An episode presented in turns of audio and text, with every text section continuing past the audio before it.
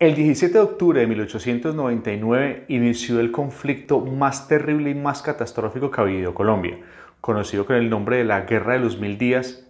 que en realidad no duró mil días, duró 1130 días, pero pues es más fácil decir la Guerra de los Mil Días que la Guerra de los 1130, ¿no? Un conflicto increíble, brutal, que conmocionó al país completo. Vamos a ver qué es lo que deberías aprender, qué es lo que deberías saber sobre la guerra de los mil días en un momento.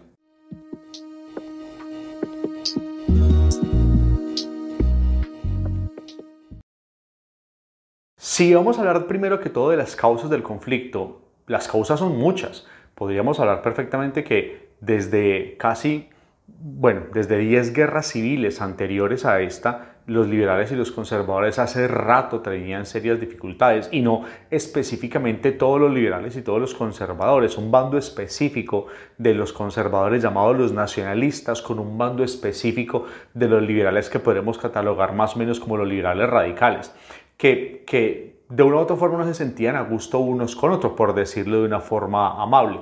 Todo empieza también con el tema de la regeneración, que es esa política conservadora que intenta borrar de un solo golpe todo el pensamiento liberal. Y el mismo liberalismo que intenta volver al triunfo eh, eh, y tomar la presidencia, pero no lo logran por medios electorales y empiezan a buscar estrategias distintas por medio de la lucha y el enfrentamiento armado para 1898 se dan las elecciones, donde se da una serie de dificultades tremendamente grandes marcadas por una, una, diferente forma en la elección, que es una votación indirecta por medio de un colegio electoral, y este colegio electoral, que estaba conformado por uno de cada mil habitantes, tenía el deber, por así decirlo, de tomar la decisión por todos los habitantes del país. La cosa particular es que el candidato conservador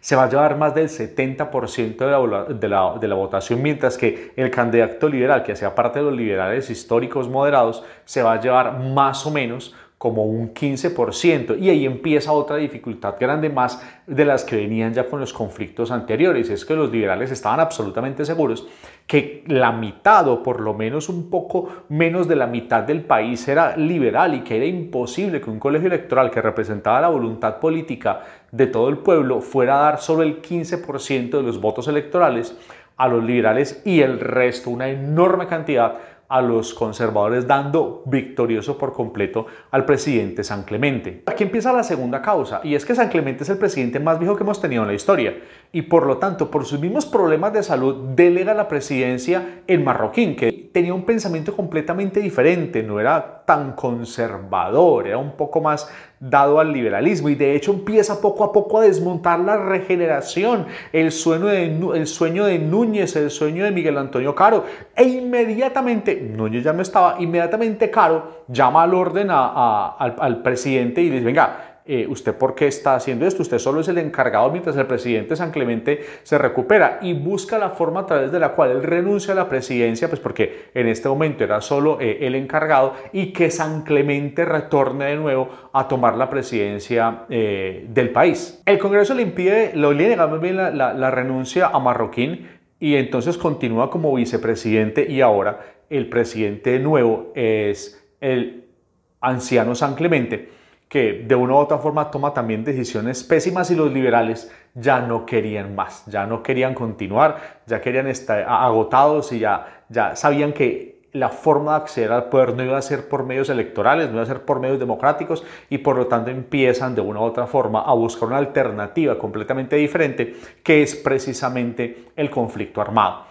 Ahora, se dan una serie de, condiciones adicionales. Por ejemplo, en Venezuela había triunfado la revolución liberal y sabían los liberales que tenían el apoyo venezolano, también apoyo nicaragüense y apoyo en Ecuador. Por lo tanto, de una u otra forma, la frontera o las fronteras, bueno, no todas, una parte de las fronteras colombianas estaban resguardadas por movimientos liberales que habían triunfado en sus países y obviamente iban a apoyar a los movimientos liberales eh, colombianos en su lucha para, conseguir el poder. Por lo tanto, se empieza a dar todo absolutamente para que se inicie la guerra más violenta y más sangrienta en la historia de nuestro país.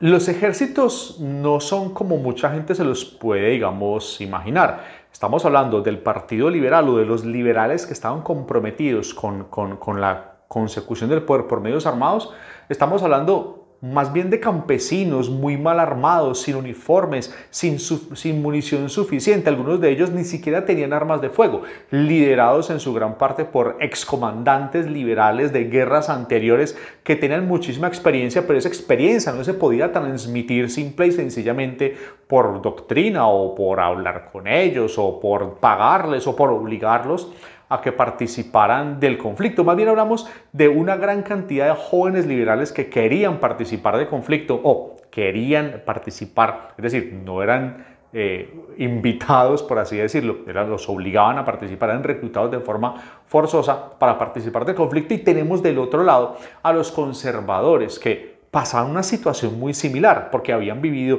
10 revoluciones anteriores y estaban en condiciones similares excepto que para la Constitución de 1886 ya se había decretado por fin la constitución de un ejército regular profesional colombiano, pero esa misma interrupción dada por la Guerra de los Mil Días hizo que esta preparación de los mandos militares no tuviera el tiempo suficiente para estar apta para un conflicto como la Guerra de los Mil Días y por lo tanto tenemos un ejército oficial un poco mejor armado, pero también con la misma inexperiencia de los, de los liberales. Y eso se va a reflejar en las batallas, que tuvimos una serie de batallas por todo el país, más bien enfrentamientos por todo el país, tres batallas importantes que marcan más o menos el destino de, de la guerra y departamentos importantes que se unen donde se dan estos conflictos, como son el departamento de Cauca, Santander, enfrentamientos también muy importantes en los llanos, en la costa pacífica, pero sobre todo la guerra se concentra en Santander con tres batallas específicas. La batalla de los obispos, que es una batalla fluvial, la batalla de Peralonso, que es como el primer triunfo de los liberales que desaprovecharon por completo, y la batalla de Palo Negro, que fue el terror absoluto en términos militares para, los, para, los, para ambos, liberales y conservadores, porque esa fue la más sangrienta de todas.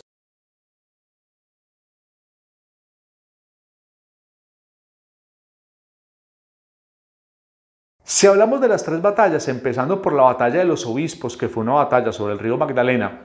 fue el primer desastre para los liberales. La idea era tomarse esta superautopista fluvial que atraviesa Colombia de lado a lado de norte a sur, y poder tomar el control de los territorios, obviamente la ribera del río, pero los liberales no contaban con la supremacía militar que en ese momento tenían sobre el río los conservadores y nunca pudieron tomar el, el, control sobre el río Magdalena. De hecho, una cosa que marca la guerra de principio a fin es la supremacía militar de los conservadores sobre el río Magdalena. De ahí se van a apoyar los sobrevivientes de la batalla de los obispos a la segunda que es Peralonso donde se da un triunfo liberal increíble, pero tremendamente mal aprovechado, porque era el momento después de ese triunfo de continuar marchando hacia Bogotá, pero las luchas internas entre unos y otros comandantes que querían figurar, por así decirlo, unos más que otros dentro, de, dentro del conflicto y darse ellos mismos como el estatus de ser el vencedor de los conservadores, hizo que se perdiera un tiempo precioso en lugar de ir a atacar y enfrentar Bogotá y destronar a los conservadores y se quedan luchando entre ellos, lo cual no los llevó a ninguna parte. Y por último, la batalla de Palo Negro, que fue el enfrentamiento de unos 7.000 más o menos liberales que ya venían agotados, cansados, contra unos 21.000 hombres del Ejército Nacional, es decir, de los nacionalistas y conservadores, que los enfrentan en mejores condiciones, aunque también estaban agotados. El problema de los liberales es que se les acababa la munición muy rápido, porque les tocaba casi que entrarla de contrabando por la frontera. Y al momento de enfrentar esa enorme cantidad de, de conservadores, no había otra cosa más que morir. Cuentan los escritos de la época que fueron unas escenas dantescas, increíbles. No había ni siquiera forma de atender a los soldados heridos de uno u otro bando y se abandonaron en el campo a morir. Y si ustedes alguna vez van a Santander y visitan el área de la batalla de Palo Negro, van a escuchar leyendas, historias de que aún se escuchan los quejidos y los lamentos de los hombres que murieron en la batalla y que hay casas, obviamente semidestruidas hoy en día de la época, en las cuales se evidencian los tiros, los machetazos, la guerra como tal y donde, según cuentan, se escucha aún las ánimas en pena de los soldados que cayeron en el conflicto y cómo se escuchan en las noches los lamentos y las quejas de los heridos muertos. Perdón, de los heridos y muertos en la, en la batalla.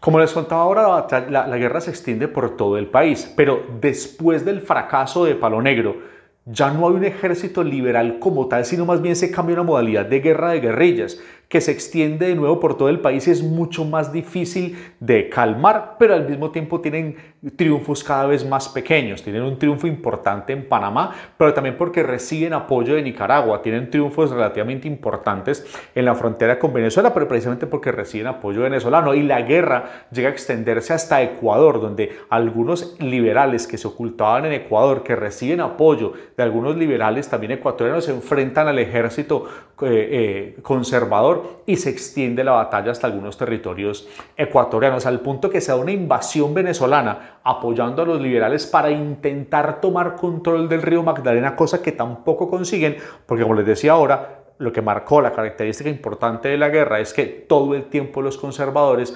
mantuvieron el control sobre el río Magdalena. Es importante también hablar de, Panamá y de cómo Panamá se convierte poco a poco después de ser Santander y que Santander queda literalmente arrasado en el liberalismo, Panamá se convierte en el fortín de, los liberales, pero poco a poco empiezan a ser reducidos no precisamente por el ejército eh, conservador colombiano, sino por las mismas acciones del ejército norteamericano, que están preocupadísimos por lo que están pasando con su nueva adquisición, que poco a poco se va a materializar, que es el canal de Panamá, y con sus eh, intenciones de buscar la separación de Panamá y Colombia, no les convenía para nada que Panamá se convirtiera en el fortín del liberalismo y menos que tuviera un enfrentamiento directamente con el gobierno nacional, lo cual prolongaría y dificultaría cada vez más el acceso de los norteamericanos a la libertad de Panamá y por consiguiente el acceso al canal que querían construir. Ellos son los que en últimas terminan presionando a los liberales para que detengan el conflicto y que se firmen dos tratados con los cuales se termina la guerra, que es el Tratado de Neerlandia en una finca bananera eh, y el Tratado de Wisconsin que se firma específicamente dentro de un barco norteamericano. Para la época también se da un golpe de Estado y Marroquín vuelve y toma el poder por medio de de este mecanismo y todos los liberales pensaban que las cosas iban a cambiar porque ya él estaba de parte de un pensamiento un poco más liberal, él había intentado detener la regeneración y había una, idea de libre mercado mucho más liberal, pero no ocurrió así y todo lo contrario, siguió reprimiendo el movimiento liberal. Y ahora ya se dieron fue una serie de asesinatos selectivos, ajusticiamientos, se una gran cantidad de fusilamientos, sobre todo en el Cauca, con comunidades indígenas que las condenaron de forma brutal por haber participado en la guerra guerra de los mil días. Por lo tanto, los liberales poco a poco fueron perdiendo terreno y fueron perdiendo apoyo y no les quedó otra opción sino renunciar. La pregunta que todas las personas se hacen es, ¿esta guerra fue necesaria? Pues si lo vemos desde el punto de vista histórico, era una guerra que estaba anunciada. Era una guerra después de una sucesión de conflictos internos civiles durante mucho tiempo que tenía que buscar de una u otra forma acabar por completo o el liberalismo con el conservatismo o el conservatismo con el liberalismo y uno de los dos implantarse como la fuerza, digámoslo así, oficialista política del país. Pero era necesario hacerlo de esa forma porque ni siquiera los liberales estaban unidos y algunos conservadores tampoco estaban unidos y en general casi que se da una guerra que estaba cantada pero no porque quisiera y fuera necesario darse. De una u otra forma estábamos cambiando de siglo y ya esos viejos gamonales, esas personas que dominaban los territorios, que se ven más bien en la, en la famosa guerra civil que tiene el nombre de la guerra de los supremos, ya estaba siendo reemplazado, ya, ya esos hombres, esos supremos que dominaban los departamentos enteros y se negaban, por así decirlo, a una, a una unidad nacional, ya de ellos casi no quedaba ninguno, por lo tanto era, muy, era mucho más fácil dialogar, era mucho más fácil llegar a ideas distintas, buscar no sé, un acuerdo que nunca llegó sino hasta el final, hasta cuando vieron que una potencia extranjera iba a determinar el destino del país y les tocó detener el, eh, enfrentamiento como tal. Pero no solo fue el tema de la guerra, las, muertes no, no, fueron simplemente por, los, por el conflicto. También se dieron en el marco de la guerra problemas enormes de hambrunas, de desabastecimiento, incluso epidemias de cólera y malaria que se fueron desplegando por todo el país y que poco a poco hicieron diezmar tanto unos y otros y que con el tiempo hicieron que tanto soldados como los habitantes, los civiles, estuvieran agotados, no solo de la guerra, sino del reclutamiento, porque todas las regiones del país tuvieron que poner hombres para el enfrentamiento, ya fueran por parte de los liberales o por parte de los conservadores lo que nos lleva a que simple y sencillamente fue el enfrentamiento más brutal, más salvaje que tuvo el país, con unas cifras para la época de 1902 que dan alrededor de 100.000 muertos, pero hoy en día esas cifras se han revisado porque no daba la cantidad de habitantes específicamente de población masculina que pudieran participar en el conflicto para que hubiesen 100.000 muertos y más o menos las cifras se han revisado y están hablando de unos 37 a 40.000 muertos durante los tres años, bueno, los 1.132 días de conflicto. Pero no solo fueron los hombres los que participaron en la guerra, también las mujeres, de nuevo, con el mismo nombre que utilizaron en las guerras libertadoras, el nombre de las Juanas, que participaron con labores de inteligencia, que participaron también de parte de los conservadores y de parte de los liberales ayudando en labores de mantenimiento, de, información fluida entre unos y otros, eh, ayudar a los soldados. Es el caso importante de muchas monjas de conventos santanderianos que se prestaron también para apoyar cuidando, curando soldados de parte y parte. Por lo tanto, hay que entender que fue un conflicto en el cual se, se introdujo el país completo. Verán simplemente hombres o, simplemente algunas mujeres, porque también hubo niños que fueron reclutados desde los 8 años en el conflicto y niños que participaron no por voluntad propia, sino porque eran obligados y casi que la consigna era, si es capaz de sostener el fusil en las manos, es usted debe, ser, debe estar apto para combatir, lo cual ustedes están viendo en algunas de las imágenes que les estoy poniendo. Por lo tanto, al final del video la única conclusión que me queda darles es que nos enfrentamos a una sucesión de guerras civiles durante el siglo XIX terribles para el país, que marcan por completo el desarrollo económico, político de Colombia durante muchísimos años, que yo me atrevería a decir que hasta hoy seguimos siendo marcados por este conflicto y estos odios heredados tan fuertes que a la larga no sirvieron para nada y no concluyeron en nada y no solucionaron nada, porque las diferencias políticas, sociales, económicas, la, pobreza y las necesidades del pueblo siguen siendo exactamente las mismas. Y si nos ponemos del parte de los liberales que estaban buscando, digámoslo así, mejorar las condiciones fuera de la regeneración, no consiguieron nada porque ellos tampoco hicieron lo mejor posible y los conservadores que estaban buscando de una u otra forma no estar a favor de las políticas y las formas de pensamiento de los liberales que algunas son bastante cuestionables para la época, aunque me gustan más las liberales, pero siguen siendo algunas cuestionables para la época, sobre todo en el manejo de la economía, en algunas cosas específicas de la economía, tampoco pasó nada, porque el país continúa con el mismo problema en el siglo XX que pueden ver en esta lista de reproducción que les dejo por acá. Muchísimas gracias por su atención y espero que les haya gustado muchísimo este video. Que estén muy bien.